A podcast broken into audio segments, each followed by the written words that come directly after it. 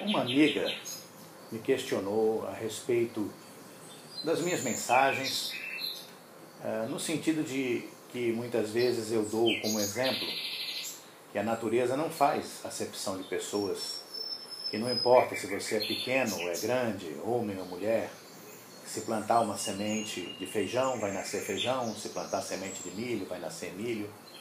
Quem planta pouco, colhe pouco, quem planta muito, colhe muito. E ela me dizia, tudo bem, Lúcio, mas a pessoa tem que ter terra. Eu compreendo o questionamento, mas quando eu digo que a natureza não faz acepção de pessoas, eu estou apenas fazendo uma comparação. O que eu quero dizer é que, da mesma forma que é no campo material, é também no campo espiritual. Eu não estou falando de agricultura propriamente dita. Tudo bem, poderia se questionar: ah, a pessoa tem que ter terra para poder plantar. Está certo, tem que ter terra, mas em primeiro lugar a pessoa precisa querer plantar, não é? Porque muitas vezes a pessoa não tem terra, mas planta na faixa do DR, 25 metros de cada lado da estrada, pode ser plantado. Era muito comum isso quando eu era menino, quando eu era jovem. Hoje em dia, eu até vi uma plantação dessa em Goiás, mas era feita pelo próprio fazendeiro. Também existiam muitos meeiros. A pessoa que ia plantar não tinha terra. Procurava um dono de, de terras que não encontrava ah, trabalhadores para plantar, oferecia plantar no lugar e dividir meio a meio a colheita. E assim haviam muitos meeiros antigamente. Mas, sem querer entrar em questões políticas, porque eu gosto de fazer as coisas direito, mas eu não sou de direita, também não sou de esquerda. Eu sou de centro. Não politicamente, mas eu sou de centro porque Deus é o centro do universo. E eu acredito que o mundo precisa de Deus. Mas para tornar mais fácil a compreensão do exemplo, vamos falar no campo mental, que é algo não tão físico. Eu diria: quem estuda pouco aprende pouco. Quem estuda muito, aprende muito. Fica mais fácil de se entender. E se você quiser questionar ainda essa questão das oportunidades, dizendo sim, mas tem pessoas que são mais inteligentes, que têm mais facilidade que aprender do que as outras, é verdade, mas você tem que compreender também que a inteligência é setorial. Tem pessoas que têm mais facilidade para aprender matemática, outras para aprender o português, tem pessoas que têm uma inteligência espacial muito desenvolvida, conseguem organizar as coisas dentro de um espaço com facilidade maior do que outras que são mais hábeis no uso das palavras. Tudo é muito relativo. Cada pessoa tem o seu dom, tem o seu talento.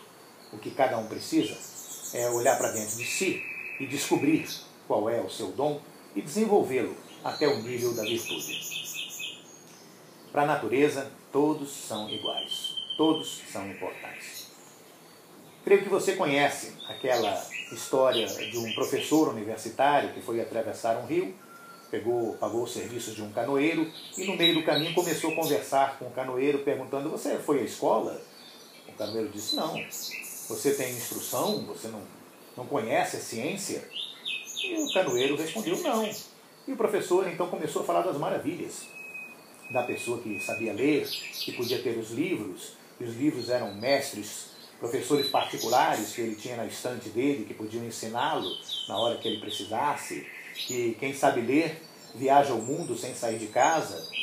E o canoeiro, ouvindo aquilo tudo, prestando muita atenção, num determinado momento se dirigiu ao professor universitário e disse: Professor, o senhor sabe nadar?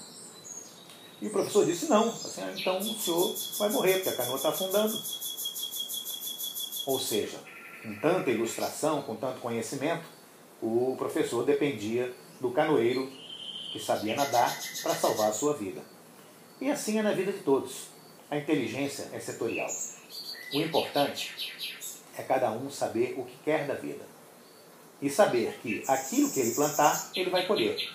Assim como na agricultura, quem planta milho, colhe milho, quem planta feijão, colhe feijão, na vida espiritual, quem planta o mal, colhe o mal, e quem planta o bem, colhe o bem. Todo mundo que trabalha com sinceridade, com honestidade, com inteligência, é vitorioso. A vida é pródiga de oportunidades para todos.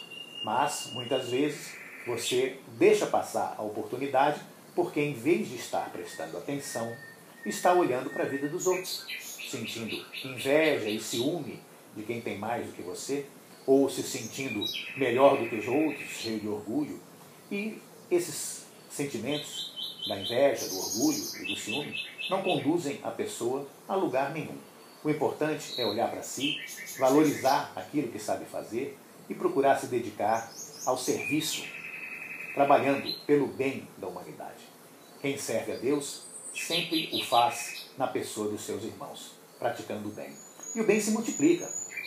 O bem é poderoso. Observe, você planta um caroço de milho e nasce um pé de milho com duas, três espigas repletas de caroços de milho. O bem se multiplica, assim como é na agricultura, é na vida. Por isso, preste atenção nos seus pensamentos. Preste atenção nas palavras que você fala. Seja positivo e com certeza você vai ser feliz. Eu sou José Lúcio, estudando a palavra do Mestre.